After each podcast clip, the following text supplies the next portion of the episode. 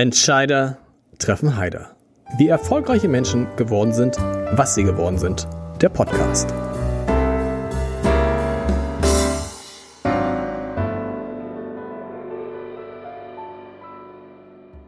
Herzlich willkommen. Mein Name ist Lars Heider und heute habe ich eine Frau zu Gast, mit der man einfach wunderbar, das glaube ich zumindest, über all das sprechen kann, was nach Corona wichtig und hoffentlich anders wird in unserem Land. Die Bildung, die Politik, die Art, wie wir arbeiten und, und, und. Ich freue mich sehr auf Verena Pauster, Familienunternehmerin, Gründerin, Mutter, Autorin, verwandt mit zwei Bundespräsidenten ehemaligen. Habe ich irgendwas vergessen, Verena? Nee, klingt super. Und ich muss sagen, ähm, ich habe dein Buch gelesen und ich musste in den, in den vergangenen Wochen und Monaten viele Bücher lesen und dachte, oh, jetzt noch ein Buch. Ja. Und dann habe ich in dieses Buch aufgeschlagen, wie man so offen und dachte, boah, wie ist das denn gesetzt? Ne? Wie nervig ist, ja, ist, das denn? Genau. Nein, wie, wirklich. Ja. Und dann muss ich sagen, Highlight, absolutes Highlight. Ich habe das Buch verschlungen innerhalb von anderthalb Stunden, weil es ja wie Ach, eine toll. Rede, weil es ja wie eine Rede geschrieben ist. Und du hast so viele Sachen gesagt, wo ich sag, wo ich, wo ich dachte, Mensch, warum bin ich nicht auf die Idee gekommen? Erstens und zweitens, warum sagen es nicht andere? Und darüber würde ich gern mit dir sprechen über die vielen klugen Sätze. Einer der klügsten, wie ich fand, war dieser. Ich zitiere dich. Das Virus hat es offenbart. Es ist absolut keine gute Zeit mehr, an der Vergangenheit festzuhalten. Und da frage ich dich, warum tun es trotzdem so viele? Warum? Ich habe den Eindruck, mit Fortlauf der Pandemie wird die Sehnsucht von immer mehr Menschen, übrigens auch von Führungskräften, dass doch bitte möglichst schnell alles wieder so wird, wie es mal war, immer größer. Absolut. Ich glaube, das hat auch so eine so eine romantische Verklärung, dass das vor Corona alles so in seinen geregelten Bahnen lief, man in seiner Komfortzone saß, es doch eigentlich kuschelig war. Und jetzt hat uns dieses Virus da rausgeschubst. Aber Fakt ist ja, ich wir wären ja eh rausgeschubst worden. Also die Themen, die jetzt gerade alle durchgebrochen sind, wie äh, dezentrales Arbeiten, also Homeoffice, die Digitalisierung unserer Schulen, äh, das Thema Gleichberechtigung. Warum sind immer noch so wenig Frauen da oben? Das ist ja nicht Corona, das ist ja nicht Corona schuld, dass wir darüber jetzt reden, sondern das ist einfach jetzt nur im Zeitraffer passiert. Und ich glaube, wie immer, wenn sich die Welt schnell wandelt, wünschen sich ganz viele Menschen die, die, die, die schöne alte Zeit zurück. In der Verklärung, dass die Zeit gar nicht so schön war. Oder andersrum, dass sie für die, die sie sich zurückwünschen, schön war, weil sie bequem war. Das würde ich, so würde ich sehen. Also ähm, ich glaube, natürlich war die Zeit auch schön. Ist jetzt totaler Quatsch zu sagen, bis letztes Jahr war alles schrecklich und jetzt haben wir mal eine Chance, ein schönes Leben zu bauen, sondern ich würde eher sagen, das Leben war fast zu schön, um wahr zu sein. Ja, also wir haben einfach die Themen, für die es viel Anstrengung gebraucht hätte und auch viel Verlassen der Komfortzone vor uns hergeschoben und gesagt, so, so lange wie möglich retten wir das hier noch über die Zeit. Äh, die, Art und Weise, wie wir arbeiten, die Art und Weise, wie wir unseren Kindern die Zukunft beibringen und so. Und vielleicht müssen wir das auch nicht mehr machen. Ich glaube, das war immer so die, die, die stille Wunschvorstellung, vielleicht muss ich das gar nicht mehr machen. Und jetzt äh, sind wir alle mittendrin und merken, die Verantwortung geht nicht an uns vorbei. Ist es ein Zufall oder ist es von mir eine anekdotische Beobachtung, dass die, die sich die Vergangenheit so wünschen, wie sie einmal war, vor allem, oh, ich darf ich sagen, vor allem ältere Männer sind? Also ich bin gar nicht so ein Typ, der so Feindbilder aufbaut. Ich wollte auch gerade fragen, so nach dem Motto, wenn man jetzt immer von denen redet, die, dann ist das ja auch so eine abstrakte Masse. Ähm, Klar sind wahrscheinlich ältere Männer besonders ähm, die Gewinner des gestrigen Systems, wenn du so möchtest. Aber natürlich haben auch ganz viele andere, also ich meine, wir haben auch einen Herrscher an Beamten und Beamtinnen. Wir haben ganz viele Menschen, die in diesem Land eher Sicherheit wählen. Und ich glaube, so dieses mal wieder raus aus der Komfortzone ins eigene Risiko gehen, nicht immer zum Staat gucken und was kann der jetzt noch für mich tun, sondern mal überlegen, wie wir dieses Land gerade in solchen Bereichen wie Digitalisierung jetzt echt mal aus dem Dornröschenschlaf wecken, das ist so ein bisschen eher das Mindset, was ich durchbrechen will. Ich bin gar nicht so sehr, dass ich sage, die junge äh, Frau weiß alles besser als der alte Mann und so, sondern ich denke eher, wir müssen mal ein bisschen anfangen, gemeinsam hier an diesem Land zu arbeiten. Aber trotzdem, ich, ja, ich will dir da nicht widersprechen, aber ich habe das Gefühl, das ist so. Ich bin ja nun sozusagen der alte mhm. Mann, also ich bin noch nicht der ganz alte Mann, aber der mittelalte Mann jetzt mit 51. Ähm, aber mein Eindruck ist doch, dass sozusagen die junge Frau, also, und das klingt ja auch schon wieder, uh, mhm. das klingt so wieder so ab, aber ich glaube schon, dass die junge Frau es in dem Fall besser weiß als der alte Mann, weil auch viele Männer, die in Führungsverantwortung waren, haben ja auch früher einmal gesagt, es muss eigentlich alles viel anders werden. Wir müssen uns verändern und ja. sind dann doch relativ schnell wieder in die alten Verhaltensweisen zurückgefallen. Und mein ich, Eindruck ist, der Druck ja. muss tatsächlich, muss tatsächlich stark von den Frauen kommen. Der muss, äh, genau, von den Frauen kommen, von den Jüngeren auch. Du hast halt noch nicht so viel Besitzstand, den du äh, sozusagen sichern oder verteidigen willst. Ja, also jetzt gar nicht im Sinne von, dass man als junge Frau noch nichts erreicht hat, aber man hat noch nicht so dieses Gefühl, damit bin ich jetzt 30 Jahre gut gefahren, dann mache ich das jetzt auch noch zehn Jahre weiter so, sondern man hat ja eher gesehen, sag mal, warum bin ich eigentlich immer noch die erste Frau in irgendwie einer neuen Runde? Warum ist es immer noch newsworthy, dass ich in einen Aufsichtsrat gehe?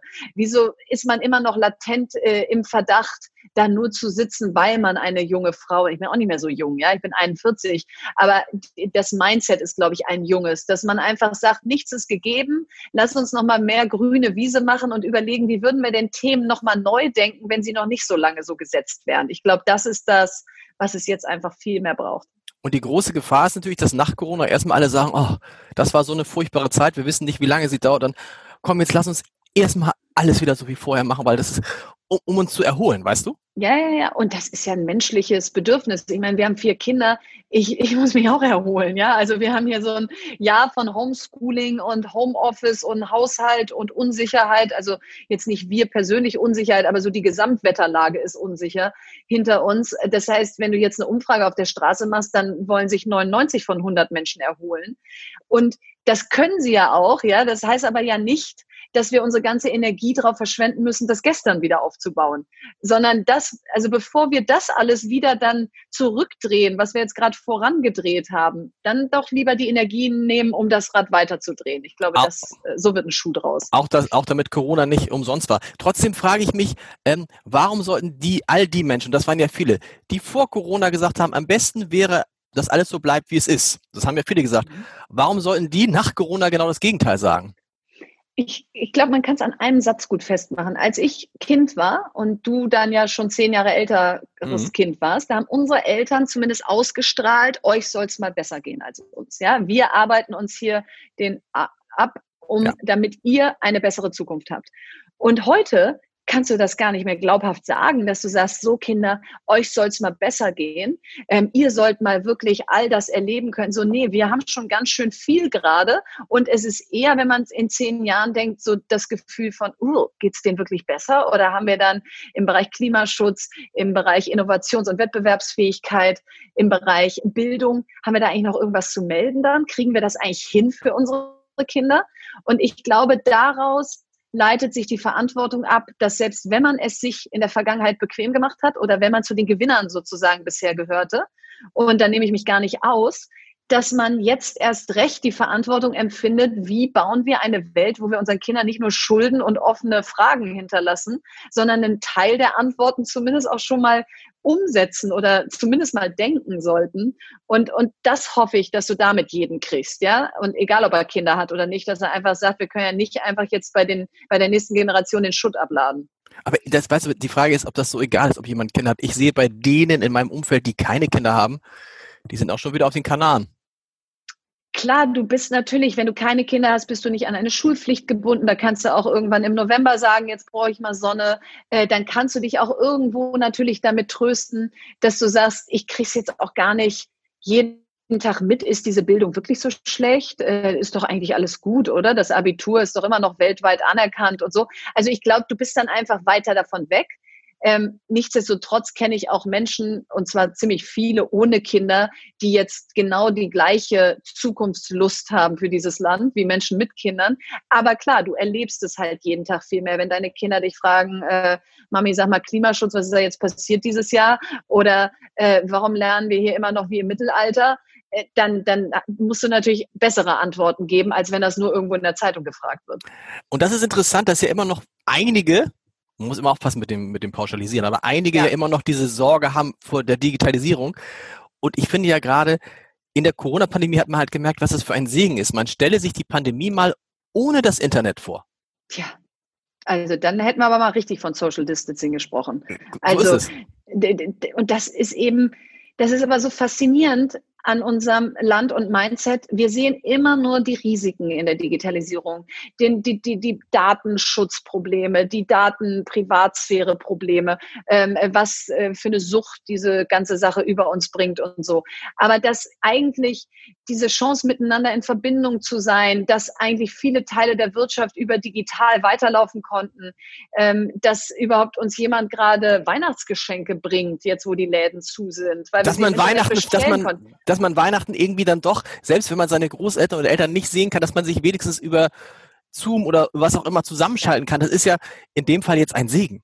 Ja, natürlich. Also das muss man sich ja mal vorstellen, wenn das 1980 jetzt gewesen wäre, wie wir damit umgegangen wären. Und dann hätte es irgendwie einmal am Tag die Tagesschau gegeben und einmal morgens die Zeitung. Also das wäre tatsächlich, glaube ich, sogar besser gewesen. Also dieses Dauerfeuer an News und diese permanente Nachrichtenlage aus, jetzt ist es noch schlimmer als vor einer Stunde. Das, glaube ich, bringt uns jetzt alle nicht weiter. Aber dieses Miteinander in Verbindung bleiben können, sich austauschen können, ist ein großer Gewinn und, und eine große Errungenschaft der Digitalisierung. Kommen wir mal zur, zur, zur deutschen Wirtschaft, die ja vor Corona, muss man ja sagen, glänzend dastand und wo man auch dachte, es wird immer so bleiben. Und du sagst ja zu Recht, es wäre auch ohne Corona nicht so geblieben. Es gibt dann die schöne Geschichte von der Verleihung des Goldenen Lenkrads vor fünf Jahren. Alle großen deutschen Autokonzerne waren da und äh, Elon Musk.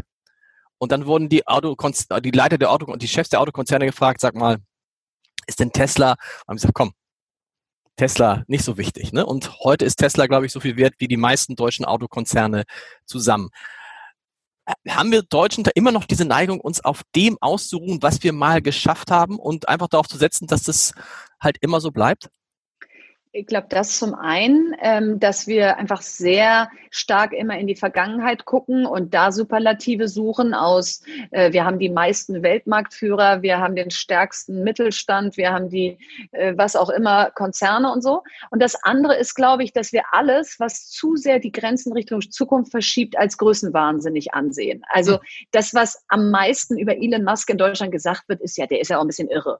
Und der ist ja auch, also ich glaube, der ist auch verrückt. Ich glaube, der nimmt auch zu viel Drogen. Und so, und damit rechtfertigen wir dann so ein bisschen, du kannst doch nicht zum Mars fliegen wollen. Das ist doch, das, das macht man nicht. Das sagt man nicht. So, und ich glaube, so ein Schuss Größenwahn und ohne, dass das Überheblichkeit oder Arroganz heißen soll oder Unreflektiertheit, aber einfach diesen Spaß daran, die Zukunft zu gestalten und zu verändern, den müssen wir wecken in diesem Land. Und den müssen wir schon so früh wecken, dass unsere Kinder ebenso wie wir früher mit irgendwelchen Chemiekästen rumhantiert haben, heute Lust haben, digital rumzuhantieren und sich auszuprobieren. Ähm, genau, und das ist so ein bisschen das, die, die Paarung aus, wir verherrlichen das Gestern und wir finden es größenwahnsinnig, das Morgen äh, zu groß zu denken.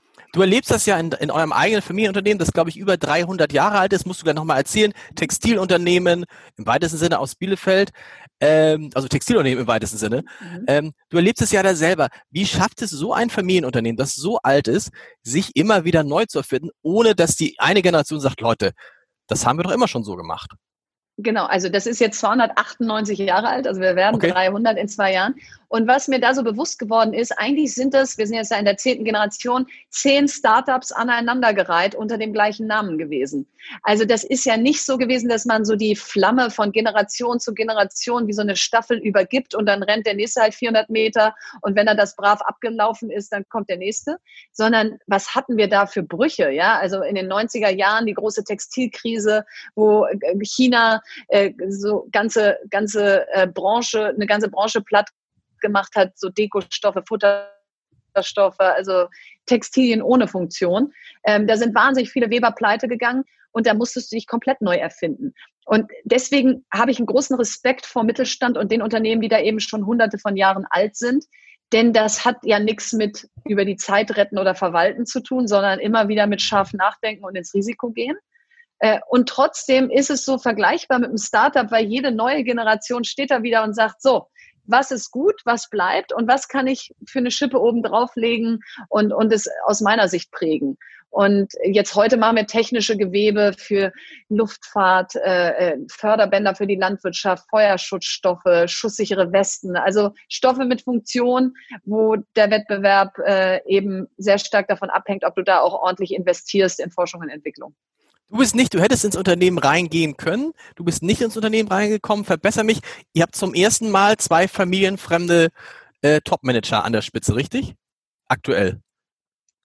Genau, wir haben einen äh, sozusagen CEO oder Geschäftsführer an der Spitze und darunter ähm, operative Geschäftsführer der einzelnen Einheiten zum ersten Mal in der zehnten Generation. Und klar, wenn du jetzt so Storytelling denkst, zehnte Generation, 300 Jahre, zum ersten Mal eine Frau. Also ich meine, solche Geschichten liebe ich. Ja? Wäre toll äh, gewesen, oder? Ja. Wäre toll gewesen, ja, wäre super gewesen. Und es hätte ja nicht dann, du sein müssen, es hätte auch deine Schwester sein können. Genau. Absolut. Ähm, aber dann kommt halt irgendwie das echte Leben ins Spiel und das sagt eben, das Unternehmen steht in Bielefeld, das produziert da auch sehr stark. Ähm, ich lebe mit meiner Familie in Berlin. Mein Mann ist auch Unternehmer, hat hier sein eigenes Startup aufgebaut. Und ich bin auch in zweiter Ehe verheiratet und weiß, dass das Optimieren, sagen wir mal, von diesem Storytelling, was ich gerade gesagt habe, oder von einfach deiner eigenen beruflichen Laufbahn nicht alles ist. Und das ist wahrscheinlich ähm, auch sowas ist, was, was ich so fürs Leben in mir trage. Ähm, wenn der Preis, also der Preis ist zu hoch. Und, und insofern, ähm, glaube ich, bin ich jetzt stolze Gesellschafterin und denke, dass ich da auch ordentlich äh, aus dem Beirat heraus prägen kann. Ähm, und, und ja, und so ist vielleicht auch eine neue Zeit angebrochen, wo man nicht mehr per se dann umzieht und sagt, das Unternehmen ruft, ich muss kommen, sondern auch mehr seinen eigenen Weg geht und den durchhält. Warum eigentlich Berlin und nicht Hamburg? Du hast ja auch eine Hamburger Geschichte. Genau, ich bin in Hamburg geboren, geboren genau. ähm, und habe da auch ganz viel Familie mütterlicherseits bis heute. Mein Großvater lebte auch noch bis vor drei Jahren. Ähm, Hamburg ist eine tolle Stadt, aber es war mir zu eng. Wenn man in Hamburg also in Hamburg habe ich so dieses Gefühl, da kann nicht jeder alles werden, ja, sondern entweder warst du schon auf dem richtigen Gymnasium und bist schon in der richtigen Familie und warst schon im richtigen Hockeyverein und so und dann kennst du dich. Aber in Berlin finde ich eben das Tolle, das ist hier jedem egal, wer deine Eltern sind. Äh, du kommst hier in diese Stadt, sagst, ich will gründen und wenn deine Idee gut ist, dann macht das dich aus. Und das liebe ich an Berlin. Es ist zwar wahnsinnig dreckig und unschön und hässlich im Vergleich zu Hamburg, aber es ist unglaublich, äh, ja, lebendig, immer wieder anders. Also du wirst hier nicht alt in dieser Stadt. Du bleibst irgendwie jung und das, äh, das begeistert mich. Du hast recht, selbst in Hamburg, selbst die, ähm, die jungen Unternehmer, über die man jetzt spricht, so Philipp Westermeier und so, ähm, die wohnen dann aber auch in den Gegenden, äh, von denen du eben sprachst und gehen auf die Schulen, auf die schon Generationen, also die Kinder gehen auf die Schulen, auf die schon Generationen von anderen Kindern gegangen sind. Das, äh, und, und die Unternehmer, die, die Gründer in Hamburg, man staunt manchmal, wer alles in Hamburg sitzt, extrem erfolgreiche Unternehmen hat, man kennt die gar nicht. Leute wie genau. Tim Sievers zum Beispiel, der auch schon in diesem äh, äh Podcast war, oder äh, Christoph Köppen, wo du denkst, Christoph Köppen, und dann hat er auf einmal so ein, so ein Unternehmen, äh, Windenergieunternehmen, das hunderte Millionen schwer ist. Ja. Aber die Hamburger genau, sind Genau, das ist ja diese ja. hanseatische Zurückhaltung und die hat ja auch was, ja. Also äh, du hast natürlich hier in Berlin in der Startup-Szene, äh, mein Vater würde sagen, da redet ihr immer erst darüber, bevor ihr angefangen habt, während in Bielefeld oder Hamburg man erstmal anfängt und dann vielleicht irgendwann drüber spricht oder auch nicht. Ähm, also das ist natürlich ein anderes Mindset. Und du, jedes Mal, wenn ich mit dem Zug in Hamburg da einfahre, denke ich so, oh, ist diese Stadt schön, ja, und das ist so heile Welt. Äh, man, man hat auch mal so Ruhe im Kopf.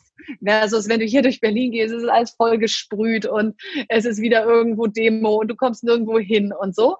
Aber ich glaube, es macht fast süchtig, hier zu wohnen, weil du das Gefühl hast, es ist alles etwas schneller, etwas innovativer, jünger, ähm, mutiger also ja, mich, mich macht es total an. Ich glaube, ich bin jetzt verdorben für den Rest der Republik. Sprechen wir mal über deine, über, über deine erste Gründung, die du hattest. Ich musste da so ein bisschen schmunzeln, als ich das las, weil ich tatsächlich, glaube ich, zwei oder drei Wochen vorher in, äh, der, in einer Filiale einer Salatbarkette gewesen bin, die extrem gut läuft in Hamburg. Vielleicht ist und du wolltest ähm, auch so eine Salatbarkette machen, das ist schon ein bisschen her. Ist es so eine Geschichte gewesen, einfach zehn Jahre zu früh? Also das, das wäre jetzt schön zu sagen, ich war einfach meiner Zeit voraus, ich habe alles schon gewusst, der Markt war nur noch nicht da. Ich glaube, eine Mischung ist es. Es war 2004, das heißt, es war noch vor Vapiano und so, das war schon früh für so Healthy Convenience Fast Food, äh, wie der Amerikaner sagen würde, wo ich es ja auch gesehen habe zum ersten Mal. Ähm, aber die andere Wahrheit war eben auch, dass wir uns da verkünstelt haben. Ja, wir hatten Logo, Prozesse, äh, Schürzendesign, Rezepte und so weiter. Wir hatten nur leider keine Ladenfläche, wo wir das Ganze dann mal an den Mann oder die Frau gebracht hätten und haben da auch wahnsinnig engstirnig gesucht aus. Es durfte auch nur Gänsemarkt irgendwie Prime Location sein, wo, wo ganz viele vorbeirennen und, okay. ähm, und oder Fressgasse in Frankfurt oder äh, die fünf Höfe in München. Also es musste so ganz toll sein, statt mal zu sagen, komm, lass doch mal erstmal in der Seitenstraße aufmachen und äh, das Konzept verproben. Also deswegen, ich war vielleicht meiner Zeit ein bisschen voraus und ich war aber einfach auch noch zu theoretisch verkopft. Also ich kam da gerade frisch aus St. Gallen und äh, habe so mehr in Businessplänen und Prozessen gedacht als in operativer Umsetzung. Und kannst jetzt sagen, sag mal, scheitern, ist das wirklich so toll, wie alle erzählen? Ich glaube, du kannst nur sagen, dass Scheitern toll war, wenn du danach Erfolg hattest. Also sonst interessiert es keinen, dass du mal gescheitert bist. So, und deswegen ist es auch falsch, jetzt zu sagen, wer heutzutage nicht gescheitert ist, der, der, der kann ja gar nicht erfolgreich sein.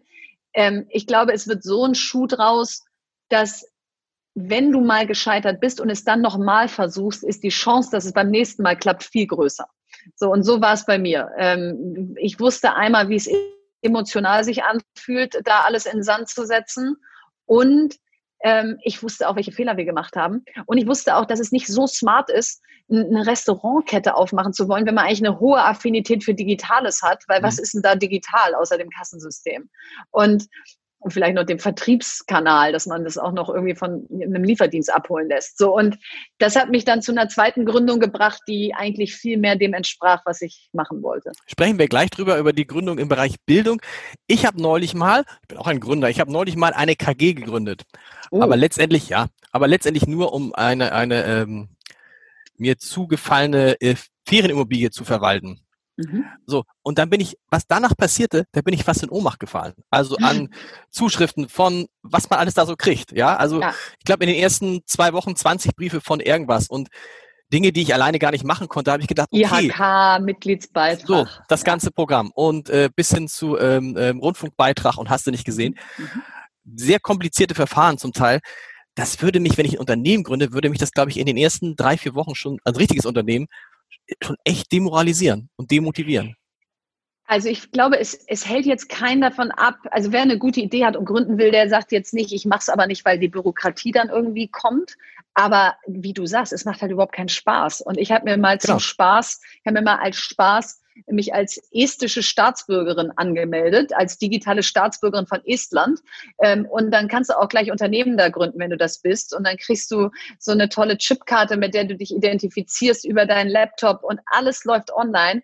Und du, da wirst du fast süchtig nach Gründen. Ja, da willst du ein Ding nach dem nächsten hochziehen. Du weißt nur noch gar nicht, was du machen willst. Aber dieser Spaß des Gründens, den, den den haben wir hier halt in Deutschland irgendwie völlig wegbürokratisiert, weil du ja dann auch wegen jeder Kleinigkeit wieder zum Notar rennen musst und äh, jede Mini-Satzungsänderung und jedes Wort und, und, und, und. So, und es ist, wie es ist. Äh, ich fände es auch großartig, habe ich auch in meinem Buch geschrieben, wenn wir jetzt mal neue Gesellschaftsformen einführen und die besonders interessant machen, weil man die sofort komplett online gründen darf. Ähm, aber ich würde jetzt nicht so weit gehen, dass jemand kein Unternehmen gründet, weil er sagt, oh Gott, bevor ich mir das antue, bleibe ich lieber angestellt. Ja, aber es, es, es wäre schöner, wenn man tatsächlich diesen Spaß hätte, ne? Also das irgendwie, Total. wenn, nicht, wenn das Finanzamt den nicht schreibt, innerhalb von vier Wochen benötigen wir von Ihnen da, da, da, da, da und du denkst, oh Gott, habe ich jetzt schon Steuern hinterzogen, obwohl ich noch gar nicht angefangen habe. Du und ich meine, ne? wie großartig wäre das? Du gehst auf ein Portal, du meldest deine GmbH an, du schreibst die Satzung da rein, äh, dann eröffnest du direkt online das Geschäftskonto, die werden über Blockchain einmal miteinander abgeglichen. Dann heißt es, jawohl, das ist das Konto von der GmbH und dann läuft das. Ja, ich meine, das wäre mein Traum. Ähm, und ich glaube, da müssen wir hin und deswegen bin ich auch ein großer Fan von einem Digitalisierungsministerium, was einfach genau diese ganzen Prozesse sich nimmt und sagt, wie kann der Staat eigentlich wieder Spaß machen für den Bürger und die Bürgerin und nicht so dieses, ich habe irgendwo einen Termin in zweieinhalb Monaten ergattert, um meine Wohnungsummeldung da auf irgendeinem Amt zu machen. Das kann ja wohl 2020 oder 2021 nicht mehr eigentlich, äh, eigentlich das nicht mehr Leben sein. Nicht mehr möglich sein. Was ist der entscheidende Trick, wenn man etwas gründet? Ist es dieser Satz, den man von vielen Gründern hört, man muss gucken, was sind die Probleme, die die Leute da draußen haben und Produkte entwickeln, die diese Probleme lösen? Ist das der Kern? Das ist zumindest ein Kern. Ähm, und, und bitte nicht gucken, was, was das eigene Problem löst. Ich glaube, das ist nicht so der Rat. Ja, so eh, mir fehlt Folgendes, also habe ich mal ein Unternehmen gegründet, sondern das müssen hinreichend viele wollen. Das ist das eine. Ähm, und das andere, aber da bin ich vielleicht auch einfach ein Kind der Startup-Szene.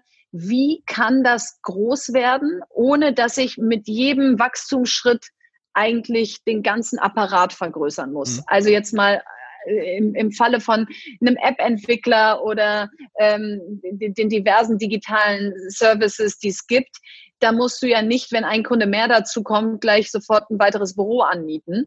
Ähm, also wie kannst du die Prozesse schlank halten und trotzdem sehr stark wachsen? Solche Geschäftsmodelle faszinieren mich dann am meisten. Du hast aber tatsächlich ein Unternehmen gegründet mit einem Problem, was du auch schon hattest, Stichwort Bildung? Ja. Also ich habe ja mit Fox Sheep einen App-Entwickler für Kinder äh, gegründet, also Apps für Kinder entwickelt, 2012 angefangen, als das iPad auf dem Markt war. Und ja, meine Kinder waren eins und drei und man hatte das Gefühl, man kann ihnen eigentlich nicht guten Gewissens dieses Gerät in die Hand geben. Da ist einfach kein Content für sie drauf. Und wenn ja, dann ist es mit Werbung und In-App-Käufen und so weiter versehen. Das passt nicht zu Dreijährigen. Also das war schon mein Problem auch. Aber gleichzeitig wusste ich halt, das wird hier gerade ein Markt. Apple hat 136 äh, App Stores weltweit. Ich brauche nicht ein einziges Büro in Tokio zu eröffnen, um in Japan mit diesen Apps aktiv zu sein. Und das hat mich eigentlich fasziniert, zu sagen, du sitzt in Berlin, du entwickelst Apps, übersetzt sie in 20 Sprachen und weltweit spielen Kinder damit. Äh, das war die eigentliche Faszination. Bildung ist jetzt ja auch in den Homeschooling-Zeiten wieder ein Riesenthema gewesen. Und dann standen wir da und stellten fest, boah, wir sind gänzlich unvorbereitet, oder? Digitalisierung und Schulen. Oder tut man Lehrern dann, ich weiß nicht, tut man Lehrern dann manchmal Unrecht? Unrecht? Gibt es da Sonne und Sonne? Also man tut auf jeden Fall Lehrer und Lehrerinnen Unrecht, weil die sind am Ende der Kette von, bei denen kommt immer nur an eigentlich, was sie jetzt gerade nicht dürfen. Ja, mhm. also das kannte man dieses Jahr auch ganz wunderschön beobachten. Statt mal zu sagen, im März, April, wir haben jetzt hier eine Ausnahmesituation, wir hebeln ja hier eh gerade alles Mögliche aus den Angeln, was wir uns vorher nicht vorstellen konnten. Und jetzt dürft ihr einfach mal bis Ende 2021 folgende 50 Tools Dienste, sonst was an den Schulen nutzen, um gut durch diese Zeit zu kommen, haben wir stattdessen mit Datenschutzbeauftragten und Verboten, äh, was man alles nicht machen darf und so reagiert und noch mehr Auflagen und noch mehr Anforderungen. Also das ist das eine, dass ich nicht den Lehrkräften da irgendwie die Schuld gebe, sondern eher ähm, den, den Schulbehörden und den Strukturen. Und zum Zweiten, auch da, wir wollten die Digitalisierung der Schulen nicht wirklich. Eltern nicht, Lehrkräfte nicht, keiner wollte das, ja. Also warum, warum, warum, warum, warum nicht? Weil wir, ja. weil wir alle so an diesem, an diesem, an, an dieser klassischen Bildung festhängen und glauben, klassische Bildung kann man digital nicht vermitteln. Also das klassisch und digital schließt sich ja per se schon aus. Genau das zum einen, ähm, aber zum anderen, weil wir digitalen Konsum mit digitalem Lernen oder Gestalten verwechseln. Weil die Kinder schon so viel vor den Geräten sitzen, sagen wir das jetzt bitte nicht auch noch in den Schulen. Das mhm. ist der letzte Ort, wo die noch Kind sein dürfen. So, und was wir da verwechseln ist, dass ganz viele äh, Kinder aus bildungsfernen Haushalten zu müde sind, um am Unterricht teilzunehmen, weil sie sechs, sieben Stunden die Nacht Fortnite gespielt haben. Und dann ist in der Schule der vermeintlich sichere Ort, wo sie nichts über Medienkompetenz, nichts über Zukunftsfähigkeiten in diesem Bereich lernen, wo kein individuelles Unterrichten möglich ist. Also wie ist dein Sprachstand oder dein Lernstand und mit Digitalisierung kann ich darauf eigentlich erst eingehen. So das lassen wir alles außen vor. Und ich glaube, das ist der eine Grund und der andere ist genau, was du sagst. Wir sagen immer auf den Satz, lass uns doch unsere Kinder mal digital ausbilden, sagen wir immer, aber die sollen doch im Wald spielen. Mhm. Und das macht mich fertig, weil natürlich sollen die im Wald spielen, aber das eine schließt das andere nicht aus. Und nur weil sie im Wald spielen sollen, müssen wir sie doch nicht mit Schulbüchern von vorgestern unterrichten. Wie könnte denn jetzt so eine Art Homeoffice für Schüler aussehen? Also wie, wie, wie sehe idealer Unterricht aus? Ja. Übertragung von, ich finde schon mal das einfachste wäre schon mal Übertragung von, äh, von, Stu, äh, von Unterricht äh, per Video nach Hause. Dann müsste zumindest auch nicht immer jeder da sein von den Schülern. Auch wenn man mal ein bisschen krank ist, kann man zu Hause bleiben. Und es hätte noch einen Vorteil, das haben mir viele Lehrer gesagt. Sie erleben halt bestimmte Schüler in dieser Ferndistanzphase anders, die sich früher nicht getraut haben, was zu sagen, mhm. weil einfach andere Schüler so dominant waren.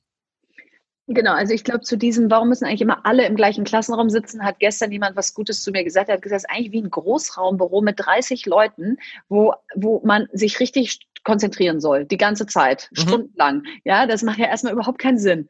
Ähm, sondern meistens ist es ja im Großraumbüro so, dass du dich entweder muten kannst, weil du dir den Kopfhörer aufsetzt und sagst, jetzt arbeite ich hier mal an was ganz Wichtigem, jetzt muss ich die anderen mal ausblenden. Aber das findet ja im Klassenraum nicht statt.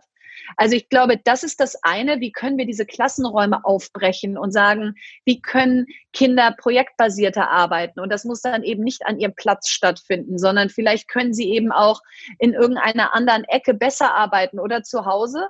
Das ist das eine. Aber das andere, was eigentlich mich noch viel mehr von Schule von morgen begeistert ist, wie können wir die Lehrer und nicht zu reinen Wissensvermittlern von viel zu viel Lehrstoff machen, der irgendwie in die Kinder reingeprügelt werden muss, damit sie irgendwelche Noten und Prüfungsanforderungen erfüllen. Und am Ende des Jahres sind alle platt und du hast null Kreativität im System, sondern wie können wir das Wissensvermitteln eigentlich viel mehr über digitale Hilfsmittel leisten. Und die Lehrkraft wird viel mehr dieser Lernbegleiter aus, wo stehst du gerade? Was passt jetzt gerade zu dir? Welches Programm?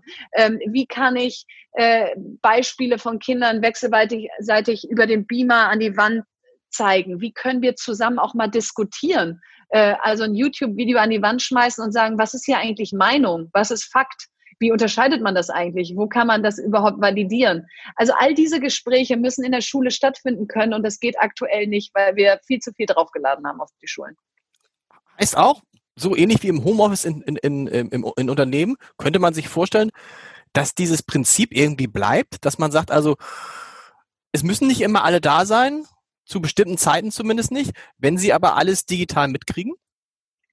Ich glaube, das ist schwierig, ähm, weil du da natürlich sehr an die Eltern appellierst, dass die das äh, erstens leisten können, die Betreuung zu Hause und dass sie es auch kontrollieren können, was ihr Kind dann, also kontrollieren im Sinne von, wenn er zu Hause bleibt, ist er denn dann hier entsprechend ausgestattet? Wer, wer kontrolliert das? Ja, wer sagt, ja, das ist eine Ausstattung, Haken dahinter, äh, die können wir freigeben. Und das endet dann, glaube ich, auch wieder in sehr viel Bürokratie. Ich bin, glaube ich, eher ein Fan davon zu sagen, kommt alle in die Schule, aber lasst uns da selbstbestimmter und freier werden. Wer sagt, dass dieses frontale, dieses alle in einem Klassenraum, jede Stunde ein neues Fach, äh, irgendwie Projekte nur einmal im Schuljahr eine Woche und dann muss man auch einen Limonadenstand bauen, weil das hat mal irgendwer gesagt, dass man das in der Projektwoche macht, dass das mal aufgebrochen wird.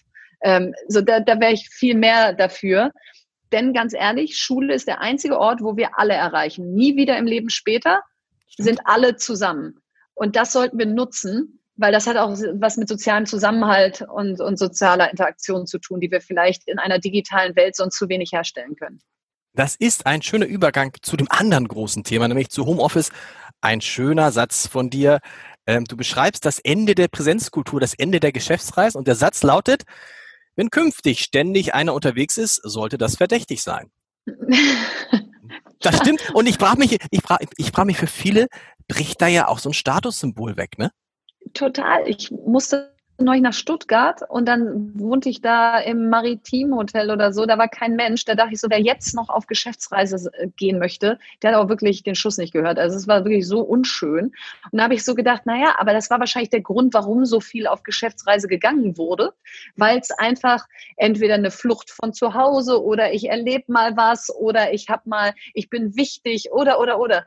Und so menschlich das ist, hat es ja aber auch einfach zu absurden Ausmaßen geführt, dass man für ein Meeting von einer Stunde von Berlin nach Zürich fliegt, um dann da irgendwas zu besprechen, was du locker digital hättest besprechen können.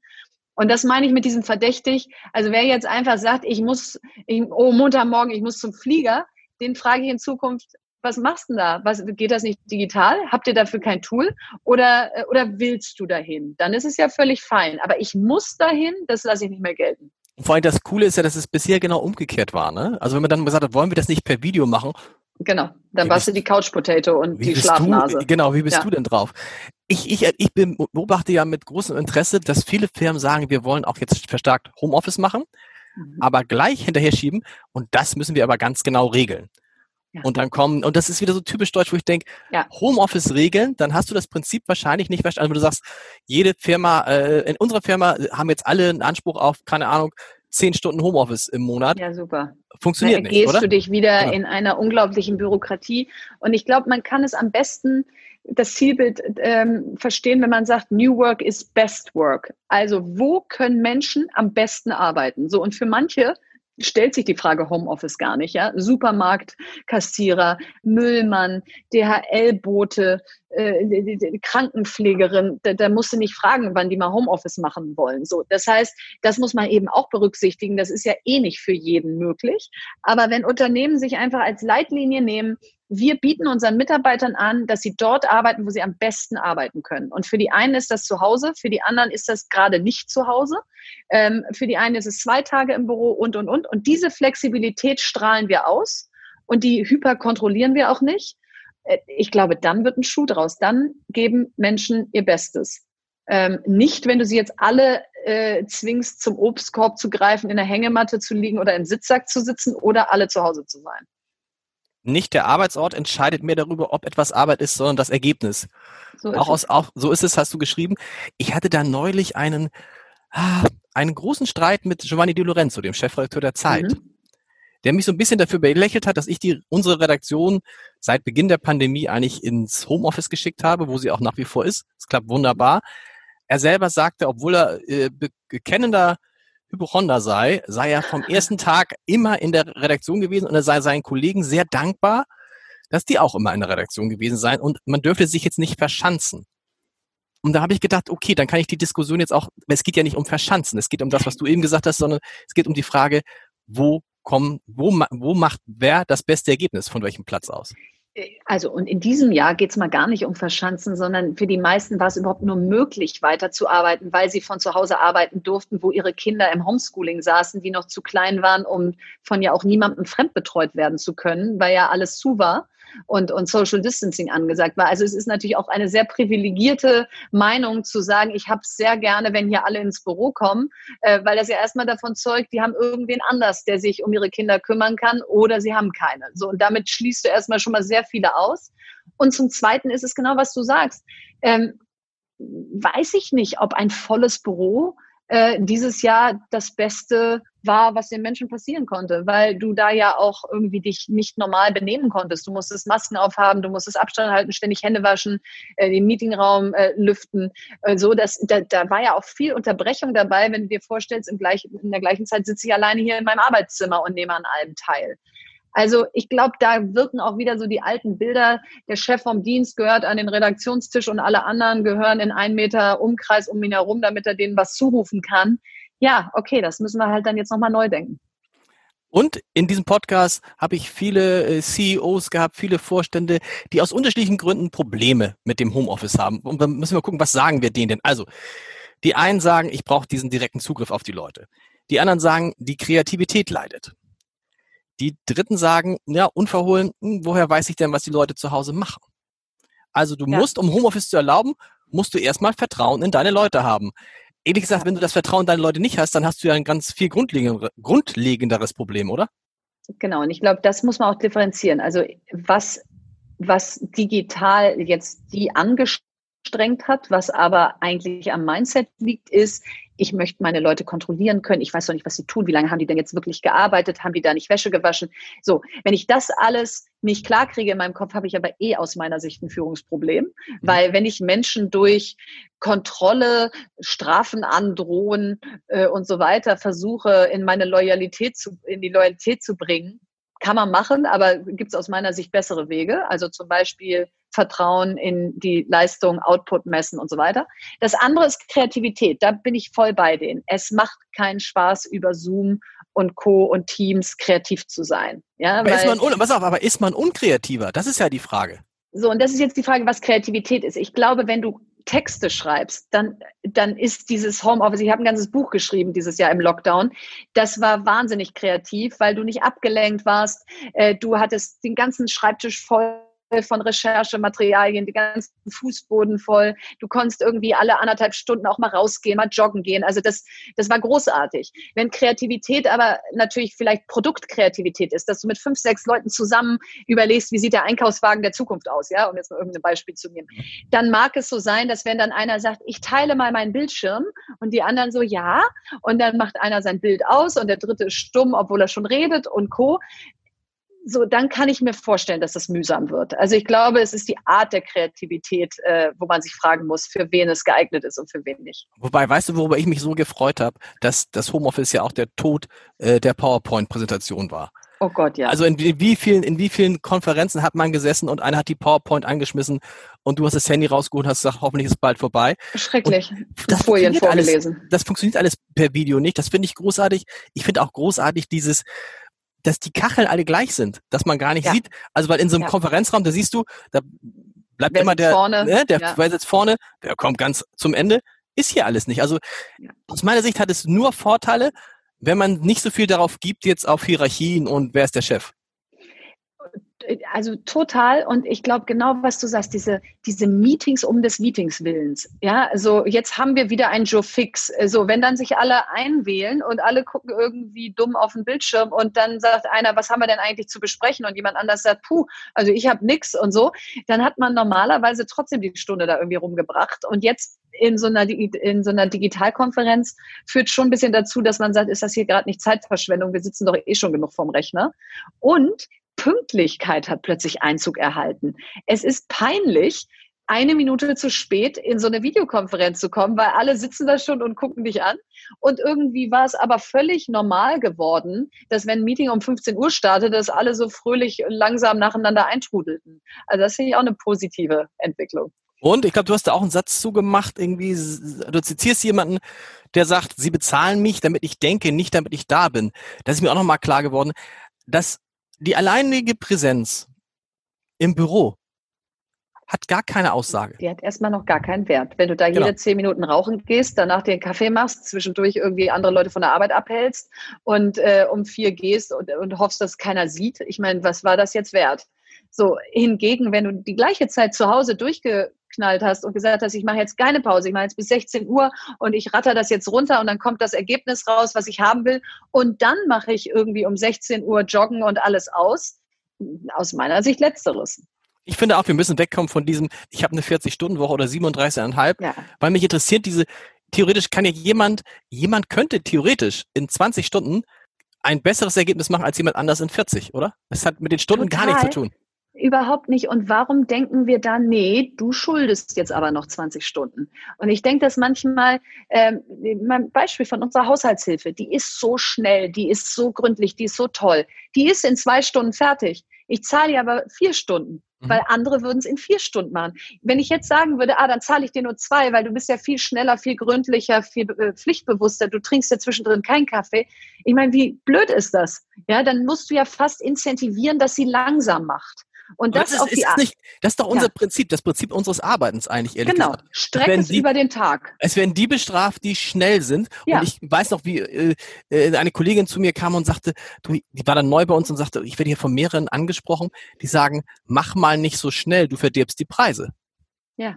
Und das ist doch blöd. Und, und, und natürlich verstehe ich das, dass alle das sagen, weil die sagen, okay, wenn die jetzt sagt, das ist auch bis eins zu schaffen, äh, wir haben bisher bis fünf gebraucht, dann ist ja das demaskierend. Und deswegen muss doch die Antwort sein, wenn sie es bis eins schafft, kann sie um eins gehen, ohne schief angeguckt zu werden. So, und da haben wir aber eigentlich immer das Problem, dass wenn jemand schnell ist und dann früh geht, das kenne ich von mir selber mit Kindern. Ich habe immer versucht, sehr schnell und sehr fokussiert zu sein, damit ich schneller wieder bei meinen Kindern bin dann kannst du doch nicht im Verdacht stehen, dass du faul bist, nur weil du schon um fünf gehst. So, und ich glaube, all das kriegen wir jetzt endlich mal aufgebrochen, weil man einfach sieht, jetzt haben ein Jahr lang sehr viele zu Hause gearbeitet und dann sieht man ja, dass die, von denen man gedacht hat, Mensch, da passiert dann gar nichts, gar nicht so schlecht waren.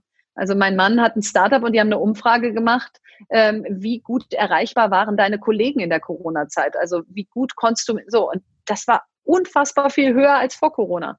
Und eigentlich wäre ja die Intuition gewesen, wenn alle zu Hause sitzen, dann sind die da bestimmt alle irgendwie halb vorm Rechner, aber eigentlich auf dem Sofa. Und das hat sich nicht bewahrheitet. So ist es. Wir müssen, wir müssen, damit wir es nicht vergessen, über deine unglaubliche Verwandtschaft sprechen. Ich kenne niemanden auf, ich kenne niemanden, der zwei Bundespräsidenten der Familie hat. Und ich habe gesagt, das kann doch nicht. Einer von beiden ist bestimmt nur Onkel genannt worden. Also Gustav Heinemann, dein Urgroßvater und Johannes Rau, dein Onkel. Onkel. Genau. Aber es, also, kann, es ist, wie, wie, wie wahrscheinlich ist es? Na, es ist total irre eigentlich. Und was es noch viel irrer macht, ist, wenn ich dir jetzt noch diese Geschichte erzähle, dass als Johannes Rau als Bundespräsident kandidierte, hat sich meine Tante Uta Ranke-Heinemann gegen hm. ihn aufstellen lassen. Nein, das ist deine ja. Tante, nein. Ja, da siehst du mal. Also das heißt, da, da war es dann endgültig irre. Ähm, Aber das heißt doch eigentlich, also rein, also äh, du oder deine Schwester werden die übernächste Bundespräsidentin. Bundespräsident. Ja. ja. eigentlich müssen wir es werden, ja, stimmt. Das äh, muss ich mal, müsste ich schon mal ans Bellevue schreiben, dass die mich da schon mal auf, der, auf, auf dem Zettel haben. Du hast ja mit, mit Heinemann, äh, Gustav Heinemann, den hast du ja natürlich nicht mehr gekannt. Klar. Genau, der ist drei Jahre äh, vor mir, bevor ich geboren wurde, gestorben. Oh. Seine Frau, meine Urgroßmutter, ist im, die habe ich noch vier Monate erlebt, aber ich kann mich okay. leider nicht erinnern. Aber hat einen, einen, einen klasse Satz geprägt, der hat immer gesagt, man darf, Politik ist eine Sache für alle. Die darf genau. man nicht nur ähm, Spezialisten überlassen. Genau das tun wir aber ja in Deutschland im weitesten Sinne. Ich kenne ich kenne relativ wenig Menschen, auch du wirst wahrscheinlich jetzt sagen, nee, nee, Gott, Politik, lass mich in Ruhe. Genau, und das ist, das ist das, was mich so fasziniert hat, als ich mich jetzt im Zuge meines Buches nochmal so genau mit ihm beschäftigt habe, ist, woher hat er, also ich meine, der war irgendwie in fünf verschiedenen Parteien, der ist immer dann gewechselt, wenn er gemerkt hat, warte mal, ich wollte doch hier das Land voranbringen, jetzt geht es doch hier nur so um so Parteipolitik. Und ich meine, wenn heute, stell mal vor, heute würde jemand von den Grünen zur CDU wechseln oder von der FDP zur SPD oder so, das wäre wär ja Top-Thema der Woche ähm, oder des Monats oder des Jahres. Ähm, also dieses Querwechseln, dieses immer wieder die Leute um sich scharen, um das beste Ergebnis zu bekommen, das haben wir irgendwie verlernt. Und ich glaube, das schreckt Menschen außerhalb der Politik ab, dass man das Gefühl hat, geht es da eigentlich noch um die Sache oder geht es da eigentlich nur um den Erhalt der Struktur? Und äh, Johannes Rau war auch so ein Typ, der, der immer, ja, der wollte immer Menschen zusammenbringen. Der war so, der wurde ja auch Bruder Johannes mhm. genannt. Mhm. Der war so der, der immer mit uns auf Spiekeroog war, Skat spielte, bei jedem stehen blieb, der mit ihm sprechen wollte. Also der war ernsthaft daran interessiert, was Bürger und Bürgerinnen wollen und heute denke ich manchmal so, warum dürfen Politiker eigentlich immer zu spät kommen und dann erstarrt der ganze Saal, oh, der Herr Minister ist da, äh, drei Stunden zu spät, aber wir freuen uns so, vielen Dank, dass Sie da sind. So, hm, also du bist doch eigentlich von uns gewählt. Ähm, das, du sollst doch eigentlich einer von uns sein und nicht so eine totale Erhöhung. Und, und ich glaube, dieses, diese Nähe, die müssen wir wieder hinkriegen. Hm. Was ist mit dir und Politik? Mich reizt es total, weil ich das Gefühl habe, wenn wir alle sagen, oh Gott, nee, da mache ich doch lieber schön so weiter wie bisher, dann können wir uns erstens auch nicht immer nur beschweren und zweitens, dann lernen wir doch auch nichts über die Strukturen, wie die anders gehen könnten, begeistern keine anderen Menschen da auch reinzugehen und so. Also insofern denke ich so, doch, lass mal Politik wieder spannend machen, wieder so attraktiv machen für Menschen außerhalb der Politik, dass das ja wieder ein anderes Narrativ bekommt. Du und auf der anderen Seite haben wir vier Kinder und puh, wenn ich mir diese Öffentlichkeit vorstelle, die das auch für meine Kinder bedeutet und dann diese Hassöffentlichkeit, die Social Media noch mit sich bringt, dann ist es ja nicht so, dass man sagt, ich kann es gar nicht erwarten. Das stimmt, obwohl es gibt einen aus euren Reihen, der ist, also aus, der, aus den Startups, aus den Gründerreihen, Tarek Müller, ja? Mitgründer von About You, der gesagt hat, ich mache das Ganze nur, ich sammle dieses Geld jetzt gerade ein, weil ich mit 40 in die Politik gehen will und, und da hat es auch gesagt, ich will dann eine eigene Partei gründen, und Bürgermeister von Hamburg werden. Genau, das finde ich. Aber so, so, das ist doch auch, das wäre doch auch ein cooler Weg, oder? Wenn man das wäre ein total cooler Weg. Wenn man also auch sagt, ich mache es auf jeden, ich mache es auf, egal, ich mache es auf jeden Fall. Und alle werden Tarek natürlich, wenn er 40 ist, dran erinnern, falls er dann doch noch da sitzen sollte in der Wirtschaft. Du, wenn ich jetzt gerade, ich glaube, Tarek ist 30 oder so, ja, wenn ich jetzt gerade 30 wäre, keine Kinder hätte, ey, ich würde morgen loslegen, ja. Ich würde einfach sagen, komm, am Ende kann es ja nur mir schaden. Äh, da kann ich ja auch wieder irgendwie rausgehen, wenn ich merke, es wird zu ruppig. Aber mit einer Familie triffst du die Entscheidung ja nicht nur für dich alleine. Also ich glaube, das ist ein, eine Antwort. Und die andere ist, Bürgermeister finde ich ungefähr das Großartigste, was du werden kannst in der Politik, weil ich so denke, dann führst du mal so eine Stadt einfach mit einem Plan und einer Vision und Meilenstein und Verantwortlichkeiten und oh, ich könnte mich gar nicht genug freuen, was ich da alles an die Wand heften würde, was wir jetzt abarbeiten. Jetzt ist Berlin dafür nicht die beste Stadt, ne? denn es ist zwar eigentlich wie Hamburg ein Stadtstaat oder ein Bundesland, nur mit dem Unterschied, dass Hamburg schon eine Bezirksreform hinter sich hat und Berlin diese in weiter Ferne hat. Und ich ich glaube, diese Stadt ist unregierbar, so wie wir sie hier aktuell aufgestellt haben. Das motiviert mich natürlich wieder zu überlegen, was könntest du hier für Reformen durchsetzen. Aber ich glaube, wenn ich jetzt in Bielefeld wohnen würde oder in Stuttgart oder so, dann würde ich, hätte ich längst gesagt, komm, ich mache hier Oberbürgermeisterin. Bist du in einer Partei? Nee, bisher nee. nicht, weil ich einfach bisher mich davor irgendwie äh, abgeschreckt gefühlt habe, dieses, ah, jetzt, jetzt habe ich hier irgendwie die CDU oder die Grünen oder sonst was am Revers und in Minute eins sagt jemand, wieso sind Sie denn da? Äh, da finde ich aber blöd, dass so. Und dann bist du nur noch in diesen, nee, das finde ich auch blöd, da haben Sie recht, statt zu sagen, was ich eigentlich gut finde. Und im Moment beschränke ich mich ja eher darauf, was ich gut finde, welche Lösungen ich sehe, was ich voranbringen will. Und trotzdem weiß ich, wir sind eine parlamentarische Demokratie. Man kann nur über eine Partei in der Politik mitmachen. Also irgendwann muss ich da wahrscheinlich auch mal springen. Springen ist ein anderes gutes Stichwort. 85 Prozent aller Gründer in Deutschland sind Männer. Im Jahr, und zwar nicht im Jahr 1985, sondern im Jahr 2020. Was ist mit den Frauen los? Warum gründen Frauen so ungern? Offensichtlich.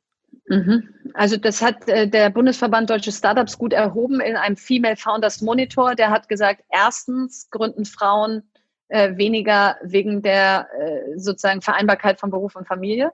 Deswegen, das siehst du auch in diesem Gespräch, das ist einer der Hauptknackpunkte für ja. alle Bereiche. Ne? Wenn wir das Thema lösen, wenn wir Jobsharing anbieten, ganz oben, wenn wir mehr Betreuungsmöglichkeiten ermöglichen und wenn wir mal die Stigma wegnehmen, dass eine arbeitende Frau eine schlechte Mutter ist, dann haben wir schon sehr viel gewonnen. Ähm, also das ist eins. Dann ist das zweite, nur zwei Prozent des weltweiten Venture Capital Risikokapitals geht an Gründerinnen. So, das heißt, offensichtlich haben Frauen es viel schwerer, Geld und Risikokapital einzusammeln. Weil die Geldgeber daran, Männer sind? Genau, 96 Prozent ja. der Venture Capitalists sind, äh, sind Männer. Ähm, so, daran liegt zum einen, und dann nehmen wir mal ein Beispiel. Äh, hier hat ein großartiges Startup vor zwei Jahren angefangen, von einer Ex-McKinsey und Zalando-Frau gegründet. Ähm, die machen Periodenunterwäsche. So, jetzt stell dir einen Raum vor mit acht äh, männlichen Investoren, äh, die bisher Gebrauchtwagenportale und äh, Drohnen finanziert haben und jetzt kommt Periodenunterwäsche. Und dann sag, gucken die sich alle an und sagen, äh, wie groß ist der Markt? Und mhm. dann sagen die Gründerin 17 Milliarden. Und dann sagen wir ja, ah, wirklich so groß? Ähm, puh, also ich möchte gar nichts zum Produkt fragen, ist ja auch irgendwie ein bisschen komisch und so. Ja. So, und, und Ende vom Lied wird sein, dass sie sagen, ja, klingt interessant, aber vielleicht gehen sie nochmal woanders hin. Also gerade auch wenn Frauen dann Themen Gründen, wo Männer vielleicht als erstes nicht wirklich eine Assoziation haben oder sich reinversetzen können, hast es besonders schwer. So, und das, das dritte ist Vorbilder. Ähm, ich habe vor drei Jahren das erste Mal in meinem Leben eine weibliche Astronautin gesehen und äh, saß mit 80 anderen kleinen Mädchen im Raum, die alle vorher Tierärztin und Friseurin werden wollten und Influencerin und danach Astronautin. Und so ist es auch ein bisschen in der Tech-Startup-Szene wenn es so wenige Frauen gibt, die ganz große Tech-Unternehmen gegründet haben und das womöglich noch mit Familie kombiniert haben, dann, dann glaubst du noch nicht, dass es geht. Und deswegen brauchen wir da weiterhin, auch wenn man denkt, Mensch, wir lesen doch jeden Tag schon in der Zeitung über die 100 tollsten Gründerinnen des Landes. Ja, aber offensichtlich noch nicht genug. Nee, und es ist nicht so einfach. Der Podcast heißt ja Entscheider treffen Heider, wo viele sagen, warum heißt es nicht Entscheiderinnen treffen? Heiderin. Klar, weil ich nicht Heiderin heiße, so.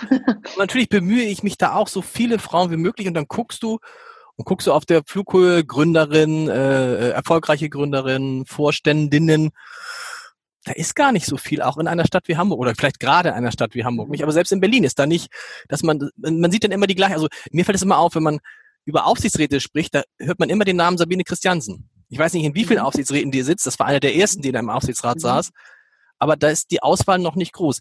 Ähm, da kommen wir ja, zu dazu möchte ich aber ja? einmal kurz sagen, also jetzt könnte ich dir top of mind zehn Gesprächspartnerinnen sagen, von Sigrid Nikuta, äh, jetzt mal als Beispiel über Lea Steinacker, über Miriam Wohlfahrt, über Katharina van Delden und so, wo du sagst, so habe ich alle irgendwie noch nicht gehört, aber aha, erzähl mal, die alle großartig wären. Ja. Also das heißt, ich glaube, es ist beides. Es ist zum einen findet man sie schwerer und zum anderen sucht man sie aber auch weniger, weil man einfach sofort so ein paar Namen im Kopf hat und sagt, komm, die lade ich erstmal ein und dann machen wir mal nochmal irgendwann eine längere Liste.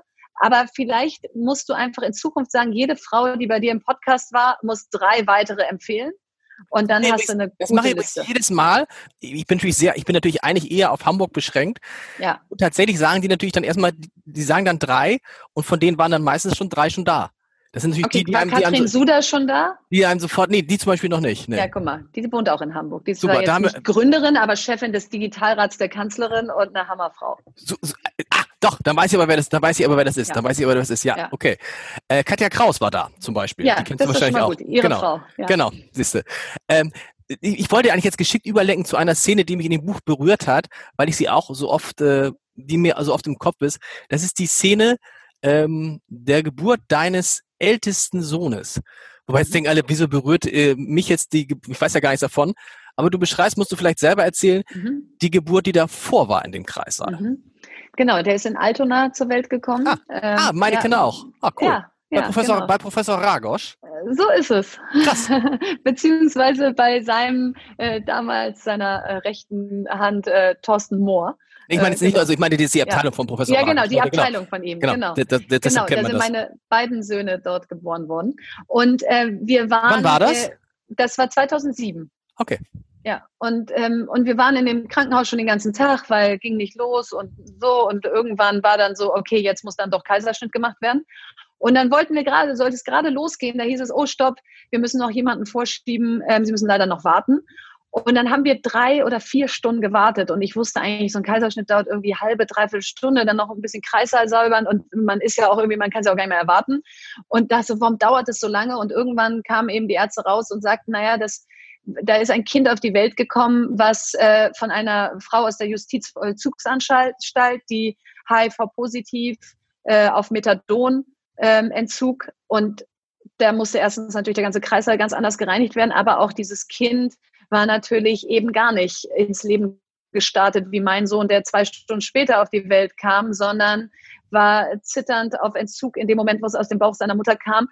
Und als unser Kind dann zwei Stunden später mit 4,2 Kilo und rosig und gesund und jeder Pieks in den Fuß, alles super, da war so, dieses Gefühl, natürlich habe ich das in dem Moment nicht realisiert, weil ich viel zu hormongeschwängert war, aber danach dachte ich so, diese Chancengerechtigkeit, die fängt nicht erst in der ersten Klasse an oder im Gymnasium oder so, sondern von Geburt an hatte es unser Sohn besser.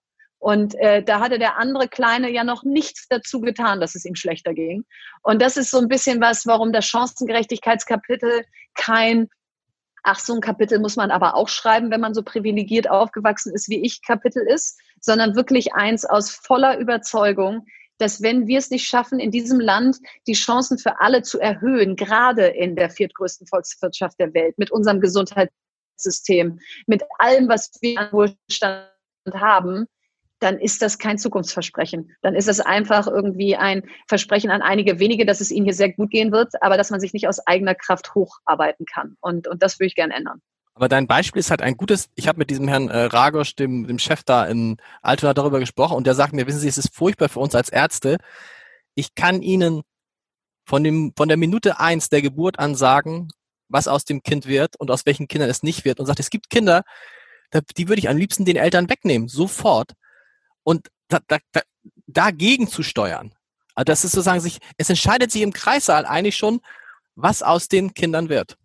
Ja, was, wie willst du, was willst du dagegen machen? also ich glaube, du kannst was dagegen machen, wenn du ganz früh anfängst. Ich habe gestern mit einem ganz tollen Professor gesprochen, äh, der, der sehr stark auch ähm, Bildungsforschung für Migranten und für Kinder aus sozial schwächeren Verhältnissen macht. Und der sagt, dass gerade zum Beispiel digitale Bildung ein Riesenhebel sein kann. Es gibt ein Programm, das heißt Cosinus, das bringt Kindern aus Hartz-IV-Haushalten Mathe bei. Ähm, das ist dann staatlich bezahlt. Die Lehrer kriegen das nicht mit, sozusagen, wie das Kind da abschneidet. Und innerhalb von 90 Tagen, meinte er, war der, sind die Kinder eine Klasse besser, also nicht eine Klassenstufe, sondern das ist so eine Klassifizierung. Ähm, und wir geben uns zu wenig Mühe zu sagen, wie können wir kompensieren, wenn jemand von zu Hause nicht so viel Support kriegt, mhm. sondern dann ist es halt einfach so. Dann sagen wir, na, dafür geht er ja in die Schule. Ähm, aber dass wir da eben gucken, was, was können wir noch tun, wenn sich Kinder keine Nachhilfe leisten können, wenn die Eltern ihm mit ihnen nicht die Hausaufgaben machen und so. Und ich glaube, da kann digitale Bildung einen großen Beitrag leisten.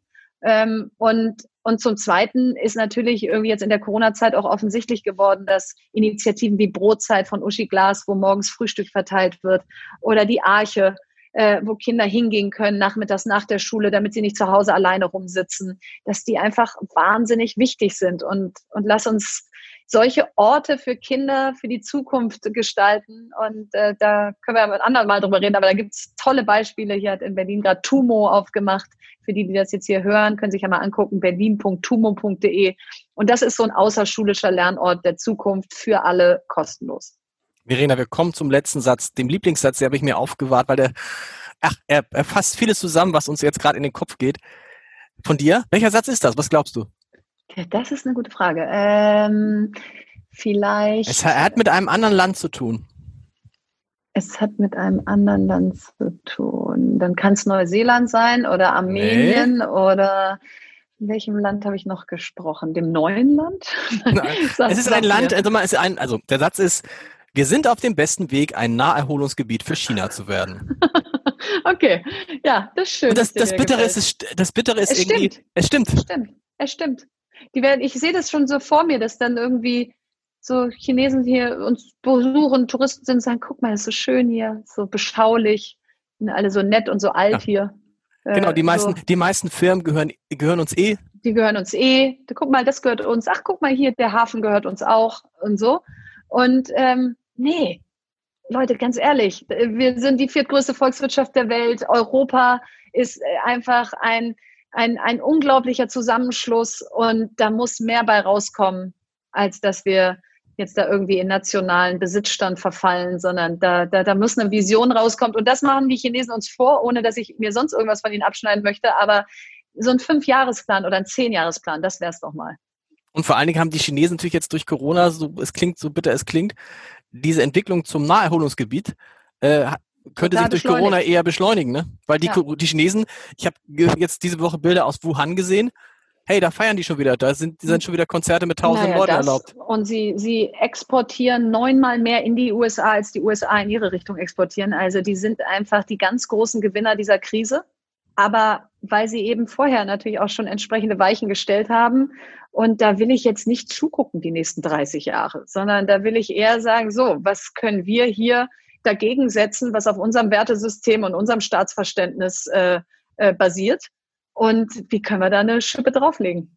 So machen wir es. Verena, vielen Dank. Sehr gerne.